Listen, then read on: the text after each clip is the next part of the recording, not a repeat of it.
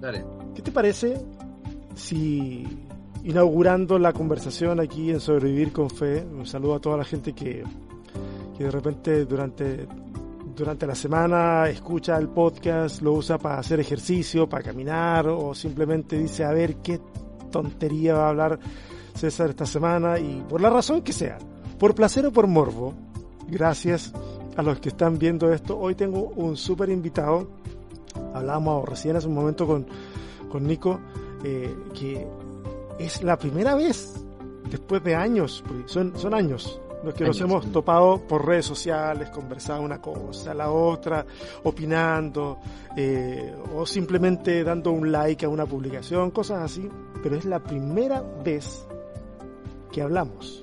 Así es. Y, y debo decir una cosa, eh, siento como si te conociera de mucho más tiempo, Nico. Totalmente. Por, por eso me sorprendió que la primera vez que hablamos. Sí, Sí, exacto. siento como que nos conociéramos de mucho más tiempo. No, no me pasa con todas las personas. Hay gente con la cual eh, el, el- el diálogo cuesta que salga y todo, pero no sé. Siento que, siento que nos, nos conocemos, nos conocemos de otra vida. ¿Quién sabe? ¿Quién sabe? Oye, pero bienvenido, Nicolás Panoto, Gracias. a Sobrevivir con Fe, el podcast. Muchas gracias. Compadre, hay un montón de gente que, hay un montón de gente que, bueno, sabe de Cash Luna, sabe de Benny Hinn, sabe del, pas- del apóstol Maldonado, pero no, no sabe de, de Nicolás Panoto, porque no está en el radar. No soy tan entretenido, No, no, no tengo tantas sorpresas como esos nombres. Es- exactamente, gracias a Dios, gracias a Dios. Oye, ¿por qué no nos cuenta, cuéntanos un poquito a la gente y por favor, eh, aquí eh, la modestia déjala a un lado, porque ah, de repente uno se pone muy modesto y todo eso, pero cuéntanos un poquito quién es Nico, quién es Nicolás Panoto. Bueno, este, bueno, este, soy argentino, nacido en la provincia de Santa Fe, en Argentina. Viví después por 13 años en Buenos Aires. Este, y ahora vivo hace seis años aquí en, en, Chile. Este, este, me, llegó el, amor chileno, así que me trajo para estas, para estas tierras. Este, y bueno, vengo, vengo de, eh, generaciones eh, de evangélicos bautistas este, en Argentina. Mi abuelo fue de los primeros misioneros de la convención allá en el litoral, de, este, así que bueno, vengo de, de esa estirpe. Este, bueno, y después este, decidí estudiar teología, así que soy teólogo. Eh, comencé eh, mis estudios en el Bautista, después los culminé en el, en el que era el, Instituto ICEDET eh, en Buenos Aires. Así que ahí. Sí, lamentablemente ahí, eh, lamentablemente el- el- lo que fue ICEDET. Este, así que bueno, ahí estudié, hice mis estudios en teología y eh, bueno, en vistas de mis intereses, de justamente de, siempre me interesó mucho en cómo me enseñaron teología, del trasfondo social, trasfondo político del texto bíblico y demás, siempre ese tema a mí me llamó la atención y, y decidí irme por el lado de las ciencias sociales. Así que saqué una maestría en antropología social y política y mi doctorado en, en ciencias sociales, investigando eh, todo lo que es la vinculación entre religión y política. Hice una investigación de una comunidad pentecostal ahí en Buenos Aires, y, pero bueno, siempre metiendo el tema teológico.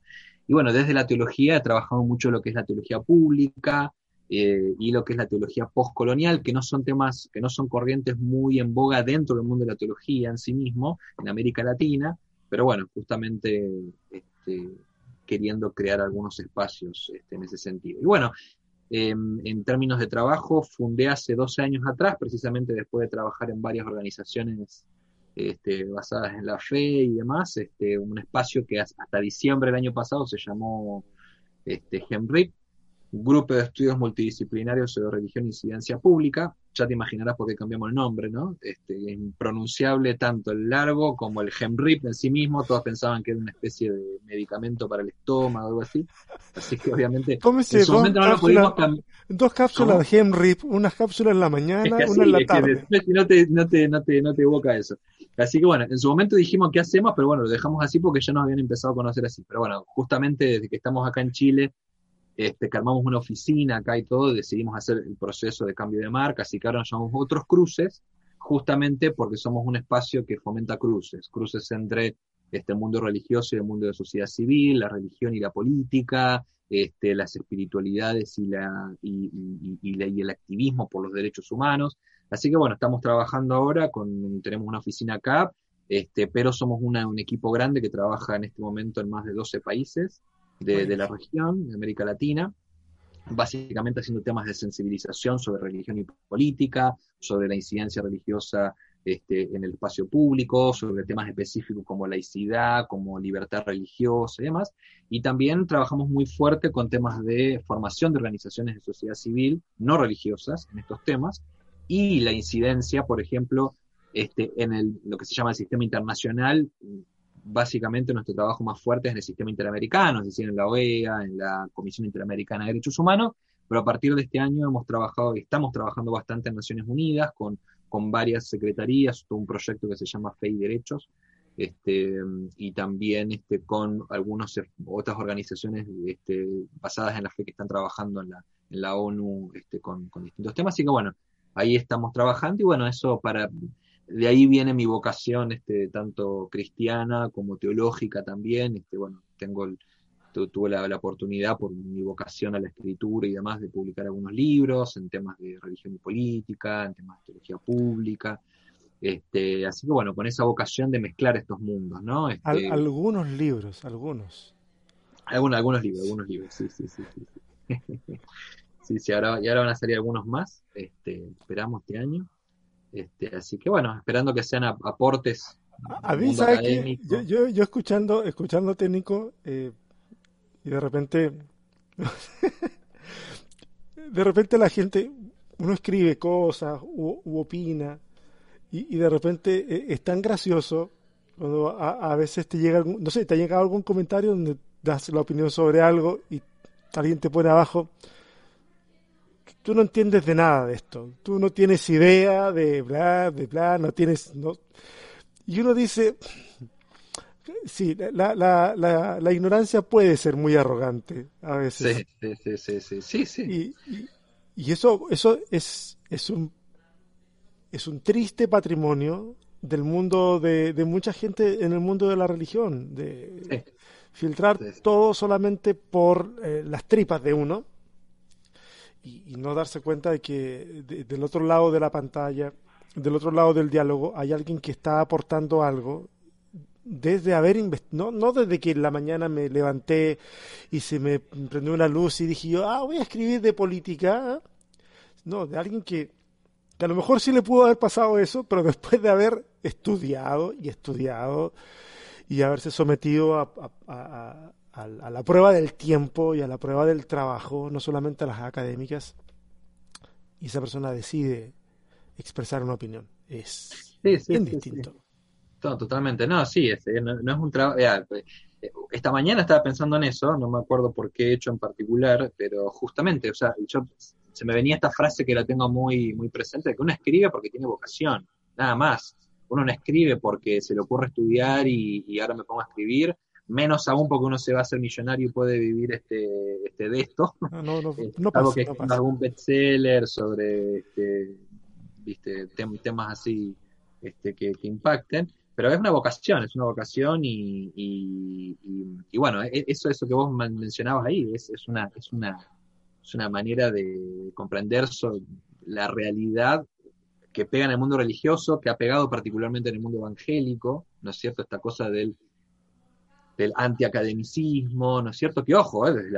yo siendo académico hago, hago todas las mea culpas porque desde la academia teológica hay muchísimas cosas que hemos hecho bien, como también, por ejemplo, intentar traducir, intentar este, usar otros medios. De, hecho, por ejemplo, vengo de una reunión que tuvimos con otros cruces, decir, tenemos que crear otros espacios, o sea, seguir fomentando otros espacios de, este, de construcción del conocimiento, no de transmisión, de construcción, porque el podcast es uno de los grandes temas. Y no es un espacio solamente para transmitir, es un espacio de construcción de conocimiento, ¿no? Mm. Donde eh, creamos instancias de diálogo, fomentamos intercambios, Entonces, y acá está el tema, ¿no? ¿Cómo entendemos la construcción del conocimiento? Y, bueno, yo creo que hay, obviamente, hay, la, como decir, la arrogancia de la propia ignorancia, pero también hay, hay, hay, tenemos que deconstruir qué entendemos por conocimiento, estas famosas dicotomías entre teoría y práctica, ¿no? Este, y bueno, y también como que uno escribe porque se, levanta una mañana, no, es un proceso de, y de crisis largo. Oye, ¿sabes qué? Yo tiro ideas, ¿ah? Si en algún momento esas ideas se transforman en semillas, no sé. Debiéramos hacer una novela mm. sobre la bestia y el anticristo. Pero, pero, pero tipo caballo de Troya, en el sentido de que en realidad sea una crítica eh, sociopolítica. Entonces, que no hable de eso, pero el mundo fundamentalista la compraría, compadre, y a lo mejor ahí sí nos haríamos millonarios. Totalmente. Esta parte no la pongas en el podcast, porque este acá está el negocio, a ver si no. Sí, sí, sí. Ah, una cosa oye, yo lo digo como entre chistes, en ¿eh? serio, pero, ¿sabes qué? Ah, yo creo de que, yo creo que al, al, mundo que se aleja un poco de la parte conservadora, de repente nos falta pensar un poquito en términos de que, de que no es que queramos, yo no quiero evangelizar a la gente para que piense como yo pero sí me doy cuenta que necesito que la gente se aleje de ciertas narrativas que tiene de la vida o de la religión que son tóxicas, no solamente para esas personas, sino para las que le rodean. Se construye una realidad tóxica alrededor. Y a veces nosotros no hemos sido muy buenos a la hora de, de poner una alternativa adelante. Y, bueno, y la gente tampoco quiere muchas alternativas distintas, por eso es que el tema de el tema del caballo de Troya puede, resultar podría resultar interesante. Pero mira, la cuestión es también es que nosotros a veces desde otros lados más abiertos y demás nos quejamos mucho de los fundamentalistas, los neoconservadores, pero lo que tenemos que hacer es imitar lo que ellos han hecho por mucho tiempo. Vos acabas de hablar de las novelas. No sé si vos te acordás, este, eh, eh, eh, a ver, yo me, siendo adolescente, me comía estas novelas, ¿te acuerdas de estas novelas? ¿Cómo era? Que, hablaban sobre este, el anticristo, que hablaban sobre... Dejados atrás. Dejados atrás. A ver, ¿quién no ha leído que venimos de espacios evangélicos conservadores, esas historias, esas novelas y otras cosas atrás, ¿no es cierto? Este, este, y, tenemos que hacer eso, eso ha alimentado generaciones. Mi generación, nosotros nos pasamos ese libro entre el grupo de jóvenes de la iglesia y lo leíamos y lo comentábamos y las barbaridades que dice ahí y las, las, las verduras teológicas que hemos sacado a partir de esa lectura y las cuestiones escatológicas y demás. Y bueno, pero eso, y eso tenemos que hacer desde otra perspectiva. Sí, sí yo creo que nos falta un poquito ahí eh, algo de creatividad.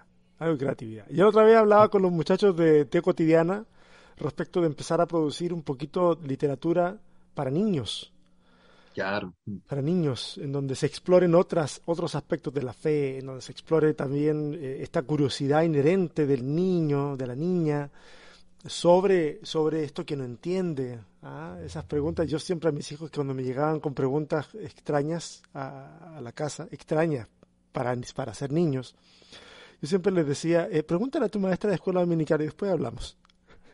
esa, esa era la maldad dentro de mí ¿Ah? La maldad dentro de mí expresada en mis hijos. Y ellos luego volvían con, con su testimonio de lo que había sucedido. Y, ok, sentémonos, hablemos un rato. Claro, ahí está. Pero bueno. Oye, brother, tengo varias cosas que, de las que quiero que hablemos y no quiero quitarte mucho tiempo. Eh, compadre, a mí me ha llamado mucho la atención eh, un fenómeno que hasta hace muchos años atrás era, era yo lo vi, lo veía muy fuerte en los Estados Unidos, que es la relación de cristianos y política. Y cristianos, eh, sobre todo muy conservadores eh, en el mundo de la política. Y eso es un fenómeno que se está trasladando al resto de Latinoamérica y se está trasladando con bastante fuerza. Voy a hacer una confesión cuando yo escucho de repente resultados de censos en donde dicen de que la población evangélica eh, ha, parado su crecimiento, a mí me da como alegría. ¿Sabes, por qué? Porque cuando, cuando los resultados han sido positivos de crecimiento, he escuchado a cada idiota hablar acerca de que ahora entonces estamos posicionados como una fuerza política de transformación, casi casi que quieren una teocracia. Y yo digo, wow, qué lejos de la humildad del mensaje del Nazareno. Qué lejos de las expresiones de Jesús donde dice que mi reino no es de este mundo. Y no es que mi reino no tenga que ver con este mundo, sino que las reglas son distintas, las, las prioridades son diferentes. Y pareciera que, que el mundo evangélico eh, está esperando, ah, ansioso, como, como Gollum con el anillo. Eh, my precious, y ese my precious es el poder. Y se está viendo mucho en Latinoamérica y me, me da mucha tristeza. Yo lo veo desde mi asiento acá, pero básicamente yo estoy involucrado en realidades o trato de involucrarme en realidades que son más locales. Pero por la naturaleza de tu trabajo, tú estás viendo el espectro completo en Latinoamérica. ¿Cómo, lo sientes tú?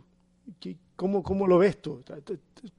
¿Crees que el análisis que estoy haciendo así, que es muy, muy superficial, eh, va por un lado más o menos correcto o tú tienes otra perspectiva de esa realidad? No, no, sin duda, estoy, estoy plenamente de acuerdo con vos. El tema es que eh, esos espacios eh, que siempre han predicado lo que yo llamo esta visión institucionalista, este, que también, este, bueno, René Padilla, recientemente fallecido, hablaba siempre del constantinismo político, ¿no? Mm. En el mundo evangélico. Eh, la cuestión es que eso está avanzando. O sea, no se ha quedado atrás. La cuestión es que, a ver, hay, hay, varias cosas ahí, porque lo que vos estás planteando es, sin duda, es sumamente amplio.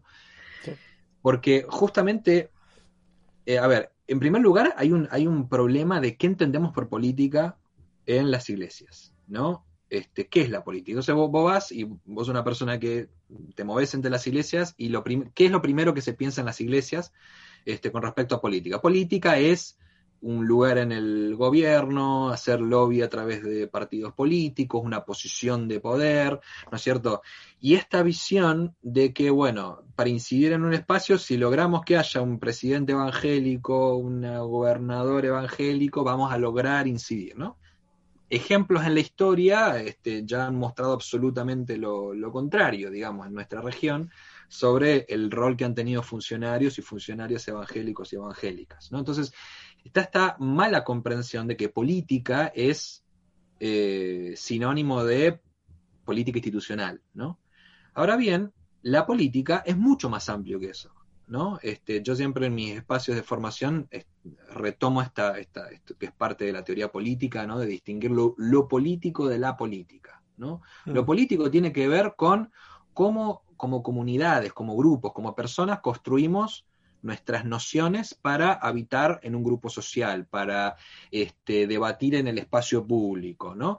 Eh, y que es esa cobra diversas este, formas, y ahí entra la política, ¿no? Pero la política tampoco no es la política partidaria, la política puede ser crear organizaciones basadas en la fe, participar en espacios de debate público, hay muchas maneras. Ahora, la política nunca es absoluta, en tanto práctica, nunca es absoluta por sí misma, nunca es un medio con un, con, un fin en sí mismo.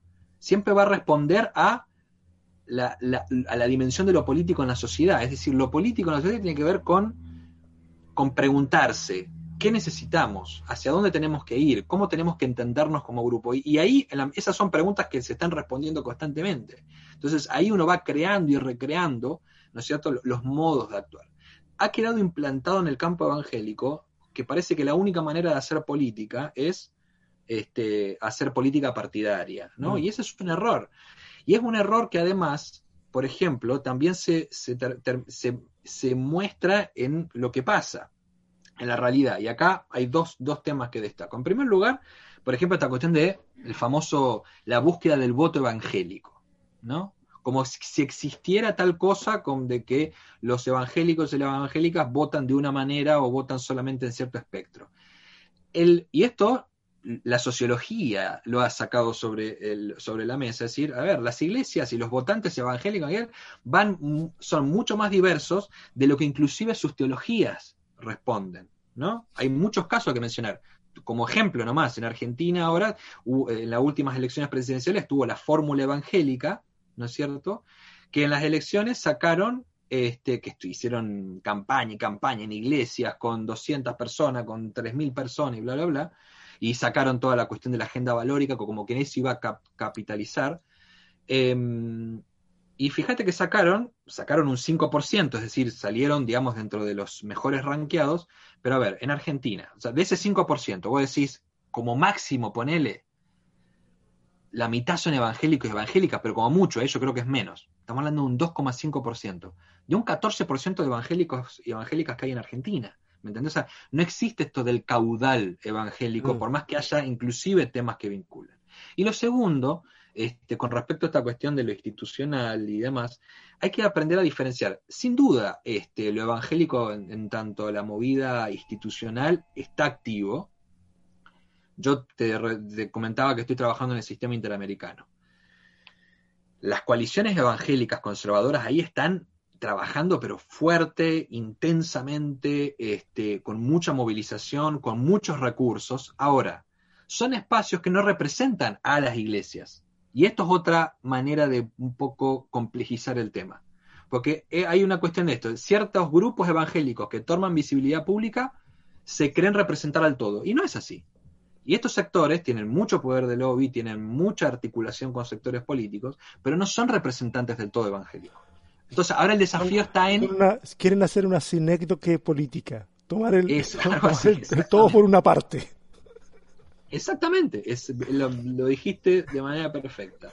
Entonces, justamente, pero eso también es una estrategia política, de querer, eh, eh, eh, no sé si ayer estuviste siguiendo acá en Chile que salió un diputado ahora, el 95% de los evangélicos no están de acuerdo con el tema de matrimonio igualitario. ¿no? Ya una persona que encima está descreída dentro del mundo evangélico sale a hablar por el todo, ¿no? Por ejemplo. Entonces, esas son, esas son estrategias, esos son modos, pero a ver, ¿por qué hay que prestar atención? Porque el hecho de que a pesar de que no son representaciones, representativos del todo, se mueven dentro de la institucionalidad política, dentro de las prácticas políticas, con una, con una este, dinámica justamente que están logrando mucha incidencia. ¿no? Ahora, eh, pero esos otros tipos de preguntas, lo que tienes por qué están logrando esa representatividad dentro del mundo político, no necesariamente religioso. Pero bueno, eso es una pregunta para profundizar también.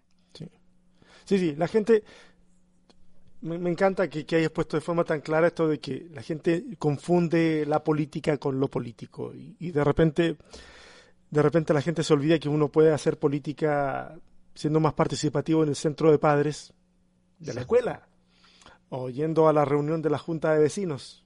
Y, uno está haciendo política y está haciendo algo muy concreto, algo muy que afecta a la gente que está ahí en ese círculo, pero, pero yo creo que todavía nuestra el problema es el poder, nos encanta el poder, nos encanta el poder. Y una vez que alguien lo prueba, cuando uno lo prueba, eh, su sabor puede ser puede ser embriagante. Y creo que y creo que el mundo evangélico de alguna manera está bebiendo acerca de eso a mí me llama mucho la atención y seguramente tú tienes una mejor percepción más fundamentada de la que tenemos la mayoría para explicar el fenómeno de cómo es que las realidades evangélicas en Latinoamérica y digamos en general, en, bueno, no sé en realidad en Europa, pero hablemos de Latinoamérica, que es la región en la que estamos. Eh, ese coqueteo tan fuerte con la derecha, a, mí me llama mucho la atención. obviamente, estoy haciendo, cayendo en el mismo problema de generalizar, ¿cierto? Porque habemos un montón de otros cristianos eh, que no estamos por ese lado.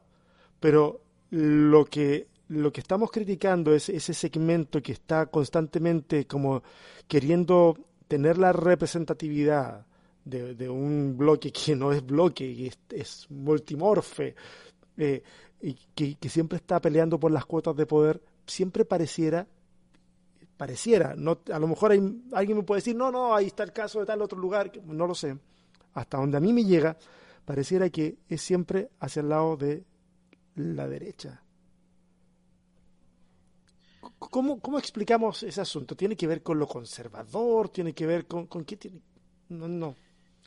Mira, es, es, es un fenómeno que, hay que ver, leerlo desde, distintos niveles, ¿no? Desde, yo siempre insisto en eso, ¿no? a ver, en primer lugar hay que reconocer que la mayoría o, una mayoría del liderazgo religioso cristiano, tanto católico como evangélico, es conservador. ¿Sí? O sea, y es teológicamente conservador. Y por ende, políticamente conservador. ¿Qué es primero el huevo o la gallina? Eso es otra discusión que podemos tener este, también de. Pero, este, entonces, eso es un, eso es un fenómeno. O sea, eh, el liderazgo, como vos decís, esa capa de liderazgo, pero que son los liderazgos más representativos, etcétera, ¿no? Eh, entonces, en esta, bueno, entonces, suma, primer elemento, ¿no? este espectro teológico, ideológico, conservador en, en, una mayoría del liderazgo cristiano más representativo. El segundo elemento, lo que recién estábamos hablando, los modos de hacer política, como la mayoría de este, este liderazgo tiene este concepto de que la política se hace incidiendo en la estructura y logrando presencia, digamos, de funcional de este, al sistema, obviamente te lleva a articularte, este, digamos, con la derecha o con los grupos conservadores este, de derecha. Pero ahora entramos a unos factores que son más complejos. Una vez se pregunta, este, ¿cómo puede ser que hayas...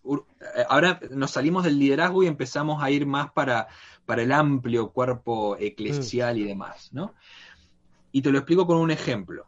Em, eh, tengo muchos conocidos y conocidas que son, que se dicen de izquierda, que se dicen progresistas y demás, pero hay ciertos temas que generalmente está vinculado con la agenda valórica, concepto de familia, sexualidad, género, etcétera, que hasta ahí llega su, vinculación con ciertos discursos. Entonces vos lo ves que están, votan por la izquierda, pero se movilizan junto con todos los grupos pro vida y de derecha oh. a, Y eso es un fenómeno muy común en América Latina.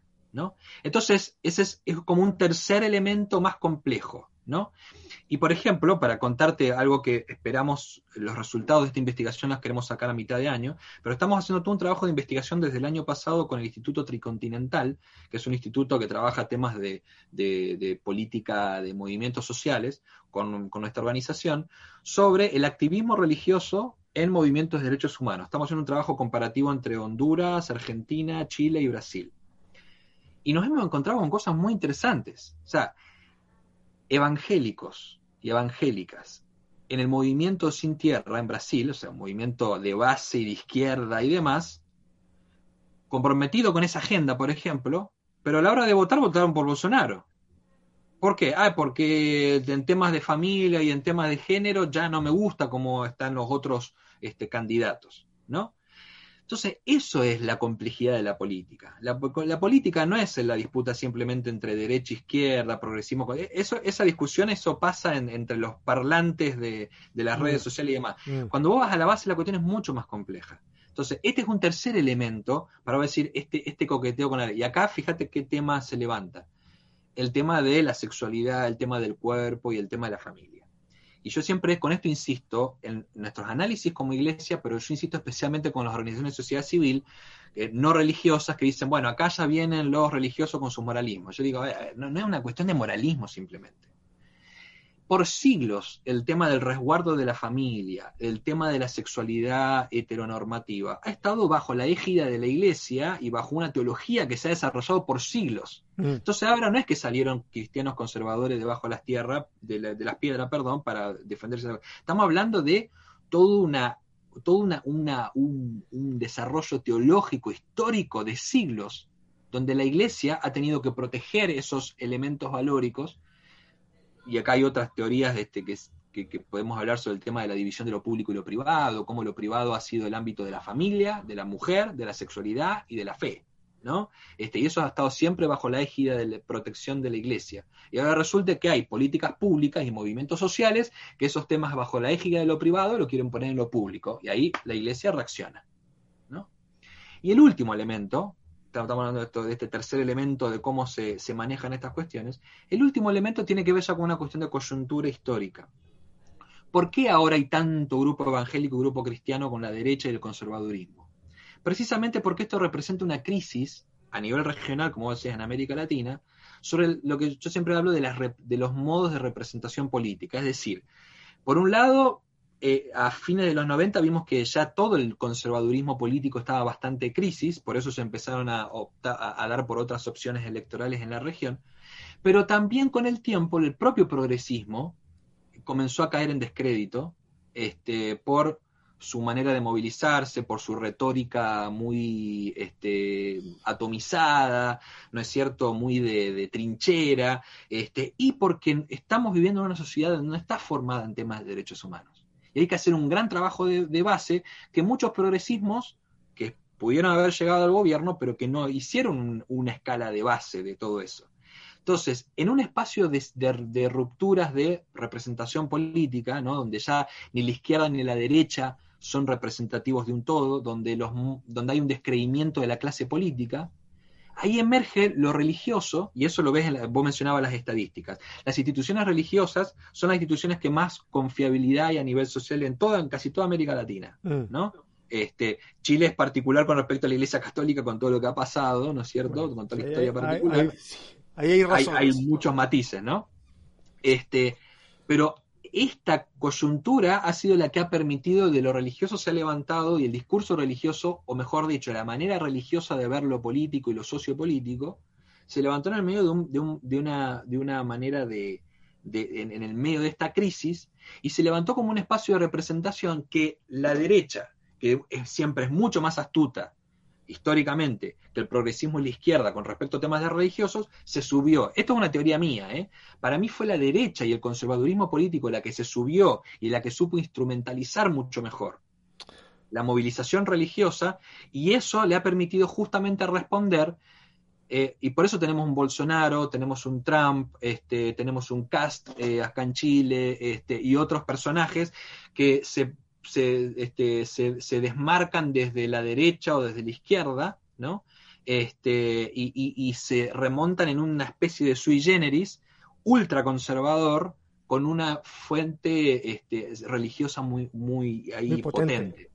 Pero nuevamente, tiene que ver con esta crisis de coyuntura histórica donde lo religioso se ha levantado como, un, como una manera de ver la realidad que supera supuestamente estas maneras este, tradicionales, desgastadas de ver lo político, que siempre ha estado en esta oscilación entre derecha, izquierda, progresismo, conservadurismo, etcétera. Entonces, todo ese, y podríamos mencionar tal vez unos elementos más o, ampliarlos más, pero ve que es muy complejo el, escenario, ¿no? de, este coqueteo entre la derecha y la mm.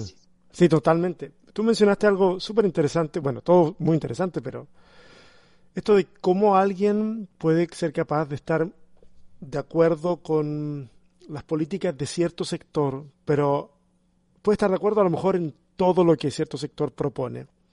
Pero si ese sector eh, pareciera, pareciera vulnerar lo que yo creo que debe ser en el ámbito de la cintura hacia abajo, entonces posiblemente yo no vote por acá y vote por acá. Y es algo a lo cual gente hoy en día está reaccionando en Chile te insisto, yo no estoy de cabeza metiéndome viendo lo que pasa en Chile porque tengo que estar de cabeza viendo cómo hago echar a andar el asunto acá. Pero me llega, me llega la información y es lo que veo que está ocurriendo con el anuncio de Piñera. ¿Ah?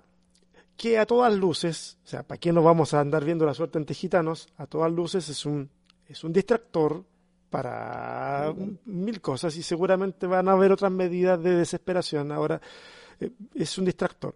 Pero que el mundo evangélico que votó por Piñera y, que siguió, por ejemplo, eh, consejos de muchos pastores, cuestión que yo lo encuentro, que cuando ya te pones en un púlpito a decir vote por tal persona, yo lo encuentro diabólico, aunque me guste el candidato.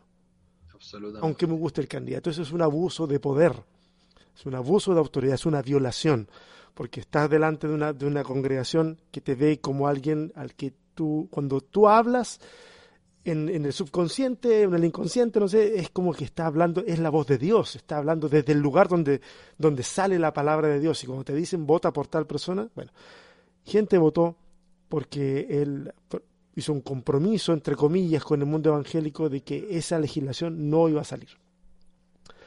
Y hoy día se sienten traicionados. Tú que estás en Chile, y que estás recibiendo todo ese feedback que está ocurriendo. ¿Cómo, lo ves ahí? Sí, mira, es, es, eh, esto está despertando todo un, eh, eh, este, un montón de cuestiones. Pero mira, antes de ir específicamente a eso, acá haces una pregunta que lo, quería mencionar al inicio. Pero, a ver, el campo evangélico, obviamente que tiene sus particularidades para responder a este, este tipo de coyunturas políticas, pero tampoco está muy separado de lo que pasa a nivel social, ¿no? En general.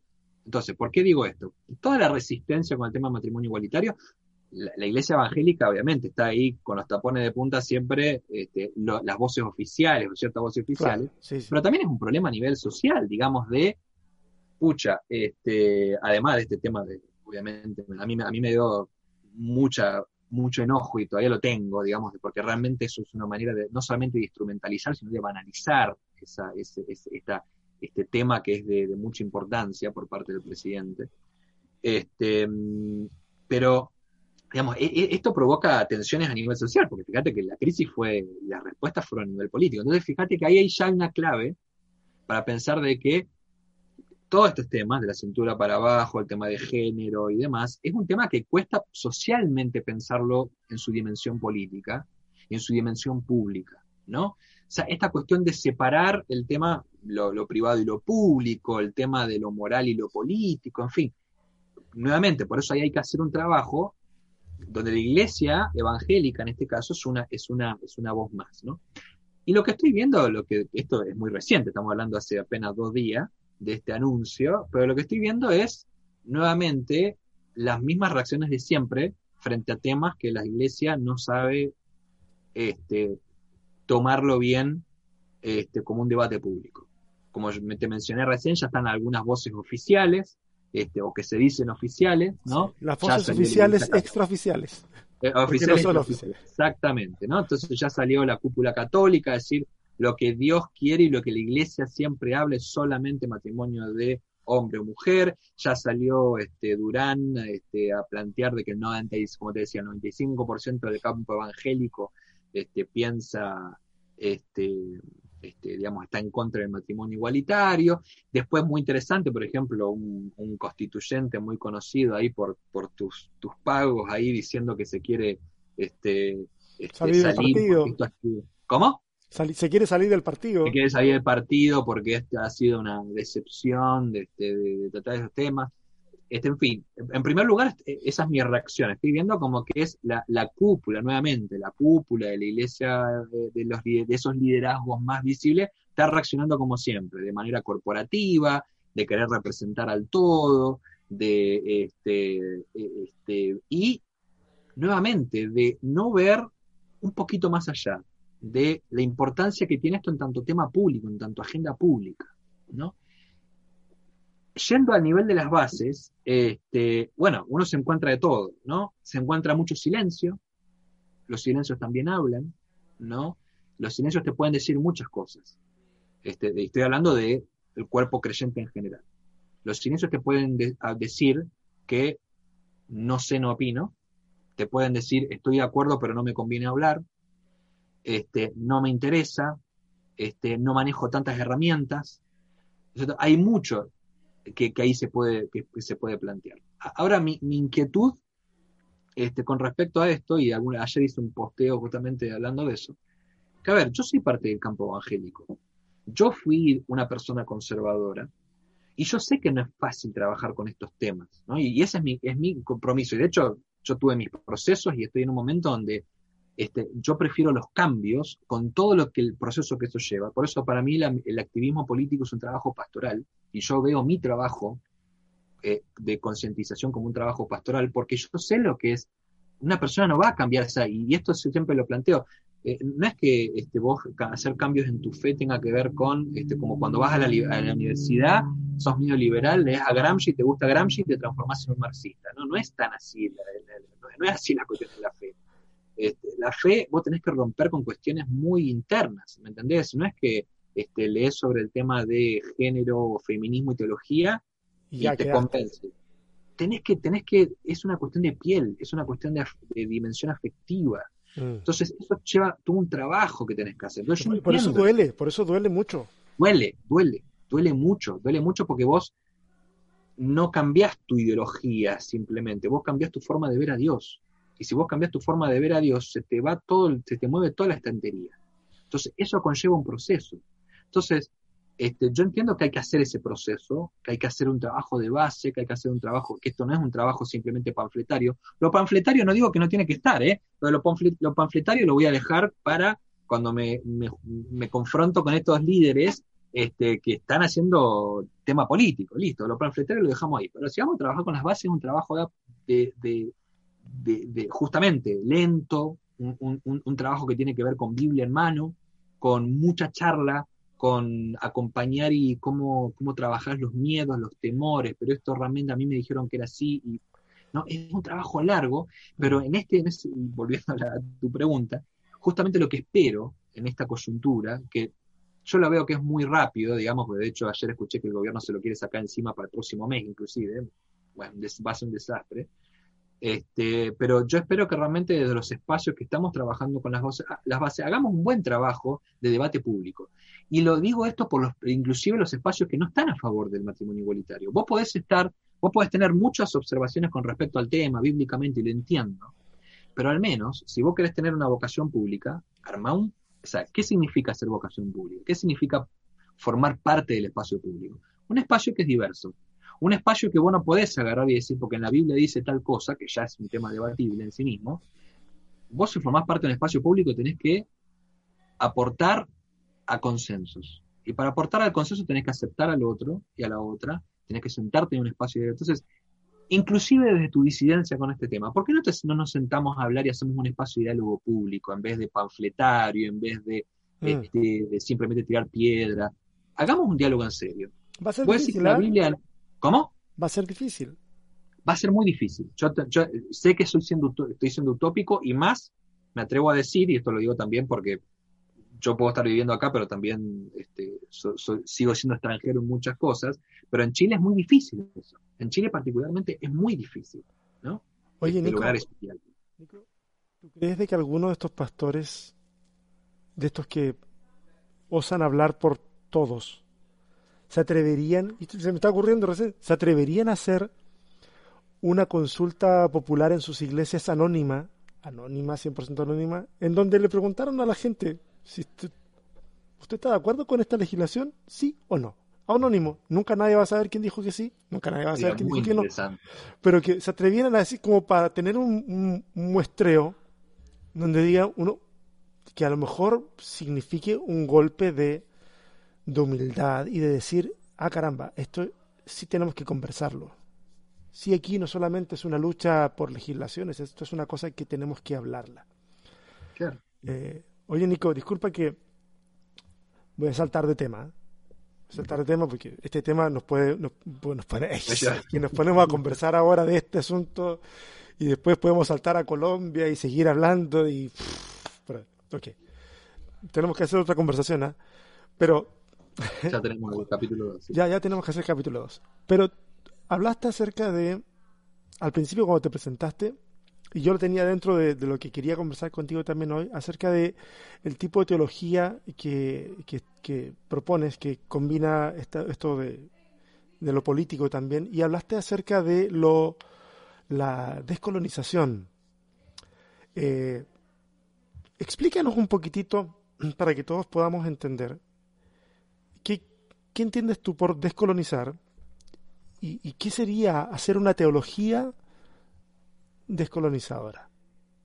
Como, o postcolonial, no sé cuál es la, expresión más correcta en este caso, pero, pero, pero está dentro de la misma familia. Explícanos un poco y corrígenos.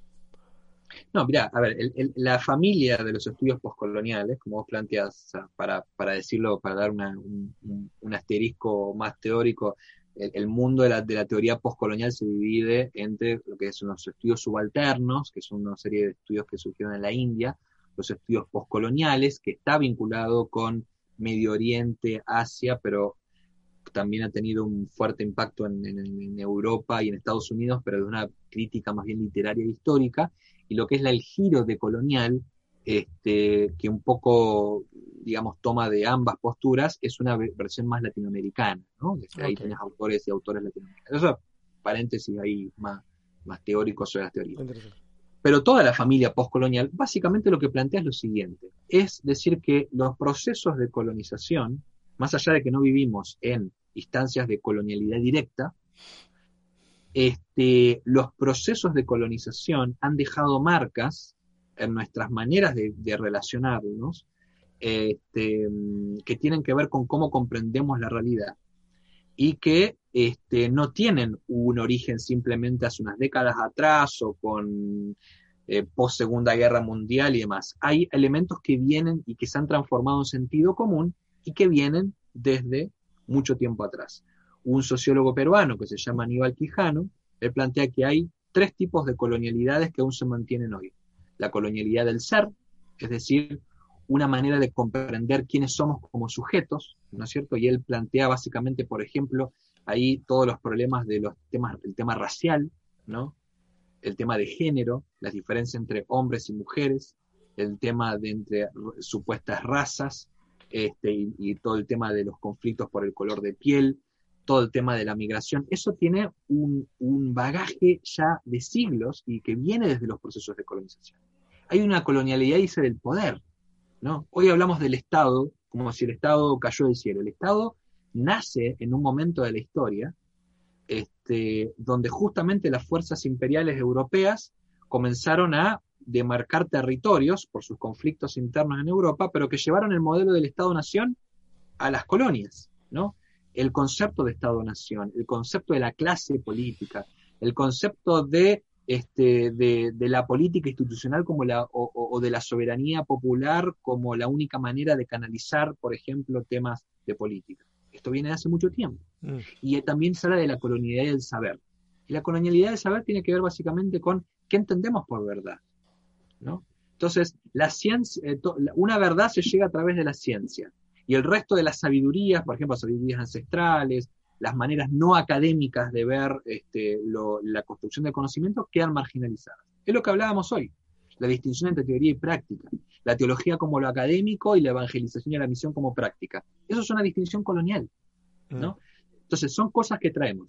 Y la cuestión está en decir, ¿para qué sirve entonces pensar los mismos dramas que estamos teniendo hoy, pero pensarlo desde la colonia? Nos sirve precisamente para entender dos cuestiones. En primer lugar, que no son cuestiones simples, son cuestiones que vienen de siglos de historia, entonces no, no son cuestiones coyunturales ahora. Entonces, si son cuestiones que vienen de hace mucho tiempo, como hablábamos recién, son mucho más difíciles de, construir y de cuestionar. Y en segundo lugar, porque no estamos hablando simplemente de disputas políticas, de diferencias ideológicas, estamos hablando de sentido común. ¿sí? Entonces, si hablamos de que la manera de llegar a la verdad es a través de la ciencia positiva, del academicismo y demás, eso no es una cuestión conservadora. El tema del academicismo también está en el progresismo, también está en la izquierda. Y, por ejemplo, el progresismo, ¿por qué a veces desecha lo religioso? No, porque lo religioso tiene que ver con lo, con lo, este, este, con, con las supersticiones, con lo, la, lo mágico. Espiritual, lo mágico. Eso es una distinción absolutamente colonial. Y está metido en la teoría crítica. Entonces, por eso, lo colonial nos, la clave de colonialidad y los estudios coloniales nos permiten ver ir un poco más atrás y ver, a ver, lo que nos estamos enfrentando ahora, de todos estos temas políticos y geopolíticos podemos mencionar, es mucho más complejo porque viene de atrás, de mucho más atrás y porque es sentido común. Esto, la una teología postcolonial o decolonial, lleva a esto la teología. ¿no? Cuando hablamos de Dios, no hablamos simplemente de un intercambio acá de este, conceptos de Dios que tienen que ver con, que vienen de los misioneros norteamericanos que llegaron acá en la década de los 40 o que llegaron en la década de los 60. Tenemos, estamos lidiando con conceptos de Dios que vienen de temas, de, encuentros coloniales. ¿Quiénes son los pecadores? ¿Por qué esta cuestión de que los que tienen otras religiones son este, siempre seres humanos de segunda categoría, este, mientras los que somos cristianos y cristianas somos el, el pueblo elegido, somos personas mejores y más? Distinción absolutamente colonial, que viene justamente del modo en que la iglesia cristiana y que la teología cristiana se ha construido delante de otras este, religiones, otra fe, a partir de los procesos de colonización. Ni hablar de la estructura misma de la iglesia, de cosas que, o sea, a ver, la institución eclesial, que hoy tanto defendemos a rajatabla en tantos... Y ojo, acá yo no soy anti-iglesia, ¿eh? porque yo ya estoy cansado, ya ni contesto, digamos. Cuando yo critico a la iglesia, uy, acá ya llegó el, este, el agnóstico que critica la No, no, ya ni me interesa esos debates porque me parecen aburridos. Ya. Son ociosos. Ociosos, exactamente. O sea, pero a ver, seamos justamente para poder ser mejores instituciones eclesiales. yo no tengo problema que lo seamos. Pero ¿de dónde vienen tantas las, estructuras eclesiales, las formas de comprender los liderazgos pastorales, este, las estructuras de liderazgo en las iglesias, este, las distinciones que hacemos hacia adentro de la iglesia y de la iglesia con respecto a la comunidad? Nuevamente son herencias coloniales. Entonces, una descolonización de la teología tiene que ver con dar cuenta de esas matrices que nosotros, y yo acá hablo de un de una, una tercerización teológica, llaman algunos de mis escritos, de una vuelta de tuerca, porque desde la teoría colonial vos podés, decir simplemente, no, simplemente, no, es simple, decir, bueno, muchos de los problemas geopolíticos que tenemos hoy vienen del tema de la colonia. Pero cuando vamos al mundo religioso y vamos al mundo teológico, las cosas se complican un poco más. Porque como no tenemos esa clave histórica, decimos, no, esta manera de ver a Dios es lo que dice la Biblia esta manera Dios es, Dios es así. Digamos, ya le damos otra entidad ontológica. Como que la cabeza nos camina por dos caminos separados, usamos un set de habilidades para analizar una cosa, pero ese set lo dejamos allá. ¿Y para la religión? Pero eso es increíble. yo no me dejo, esto, eh, este, no me dejo de sorprender de esta dicotomía que tenemos. Yo te digo, conozco cristianos y cristianas profesionales que cuando empiezan a hablar de su profesión son, es, para admirarlo. Ahora, hacen el clic teológico, vos decís, ¿cómo hace esta conexión? Vos decís, ¿cómo puede hacer esta, esta, esta vinculación? O mejor dicho, esta desconexión absoluta. La psiquiatría, la psiquiatría habla de personalidades múltiples. A lo mejor es, un fenómeno de, de micropersonalidad múltiple. Bueno, hablando de psiquiatría, yo me acuerdo que tuve un profesor hace mucho tiempo de, de, este, de, aconsejamiento pastoral, que era psiquiatra, y de hecho con él, con él fue que aprendí, si algo que me dejó es las, sus contradicciones, justamente. Hablando, él cuando empezamos a hablar, cuando empezaba a hablar desde cómo psiquiatra, de cómo acompañar, él tiene una perspectiva pero absolutamente sui generis y abierta de cómo hacer terapia psiquiátrica y acompañar a la persona y nos contaba miles de ejemplos. Ahora, hacía el clic de la cuestión pastoral en la iglesia y saltaba con teorías como justamente, no, el gran problema ahora que la mujer, la mujer tiene que estar subordinada al, esposo porque no solamente en la Biblia lo dice, sino que las teorías plantean de cómo el cerebro de la mujer tiene, tiene, más interconexiones que el cerebro del hombre, con el hombre puede tomar mejores decisiones. Así, ¿Dónde quedó? O sea, y, esta, y así, así esa, dicotomía absoluta, y eso lo aplicaba, esto es lo que dice en la Biblia, mientras en su práctica psiquiátrica era, era un tipo muy abierto, ¿no? En muchas, en muchas cuestiones. Este, así que no, sí, eso es muy, real. O sea que si en toda la problemática que nosotros hemos hablado desde el principio, nosotros aplicáramos, o se hagamos de cuenta que esto, la decolonización es una pastilla que le das a tomar a la gente. Si nosotros le diéramos esa pastilla de, coloniz, de decoloniciatil, no sé, como hay que ponerle un nombre un poquito más marquetero a esa pastilla. Pero si la diéramos a, cada una de las personas, nos la tomáramos nosotros, a lo mejor un gran porcentaje de los problemas que hoy día estamos, hoy día estuvimos conversando en este podcast, se, se solucionarían más rápido. Absolutamente. se solucionaría mucho más rápido. Y, no estoy, y, no, y, si tomamos esta pastillita, inclusive me atrevo a, a, plantear que no es que vamos a cambiar de ideología, pero esto nos va a permitir a, tener esto que vos recién demarcaste y puntualizaste muy bien, decir, no solamente sobre lo que creemos en sí, sino nos va a permitir pensar más en cómo llegamos a eso. Mm. Porque yo creo que eso es lo que necesitamos aprender hoy. O sea, este, por ejemplo, e, en el espacio público, lo que necesitamos, a ver, no son nuevos contenidos de qué es lo que la Biblia dice, ¿no? Porque si a la Biblia le podemos hacer decir lo que querramos. sí, eso no ocurra. ¿No? La cuestión es lo que tenemos que aprender a, intercambiar es cómo nos, y, debatir es cómo nos acercamos al texto bíblico, ¿no?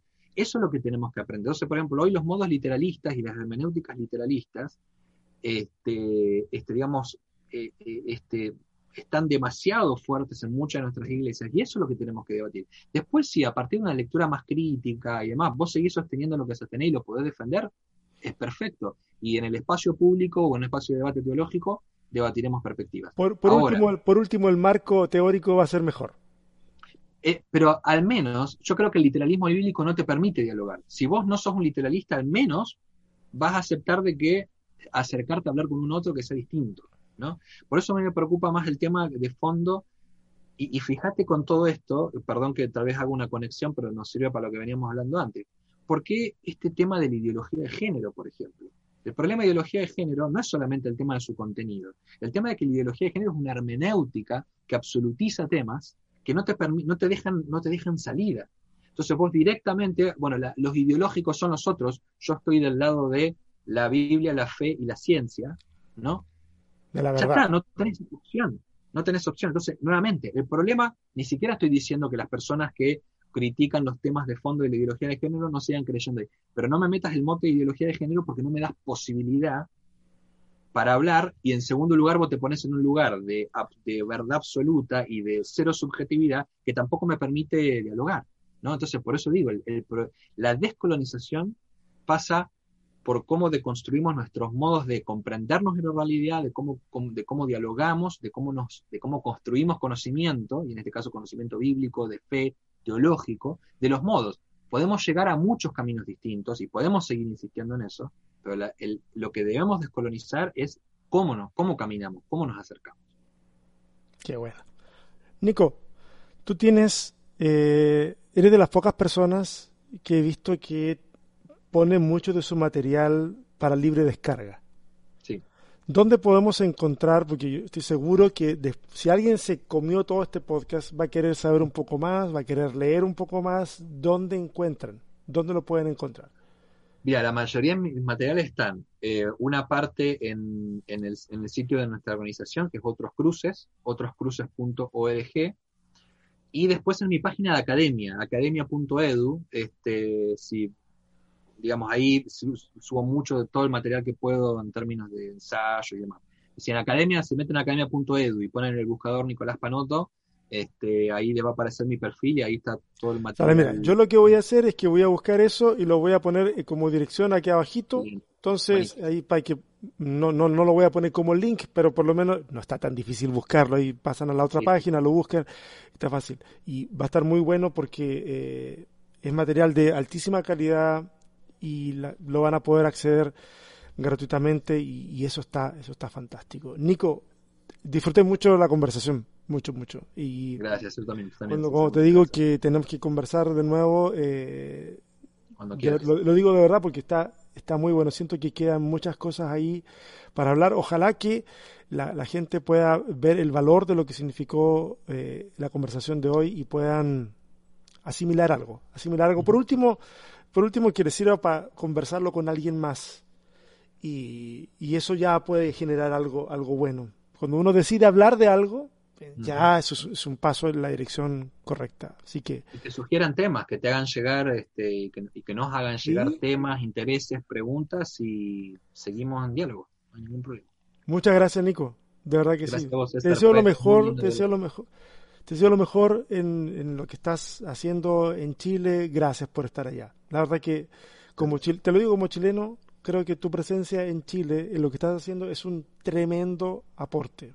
De verdad que sí. Y le está sirviendo a mucha gente también para animarse a pensar fuera del esquema que, hemos heredado. Sí, sí ese es el asunto y por eso duele. Exactamente, exactamente. Bueno, espero que así sea y la verdad que ese es mi, mi, compromiso también. Ojalá que aporte para eso. Y a toda la gente que hoy día se detuvo un rato a escuchar o a ver este podcast, muchas gracias. compártanlo. Si creen que vale la pena compartirlo, eh, combátanlo. Si creen que vale la pena combatirlo también, dejen sus comentarios de amor, odio, lo que sea. Va a ser bueno, alimenta el algoritmo. ¿ah? La gente no se da cuenta que hasta cuando te manda odio, alimenta el algoritmo y a otra persona le aparece y se vuelve a ver. Y eso es fantástico. Así que un abrazo para todos y todas. Eh, nos vemos o nos escuchamos la próxima semana. Mayéutica.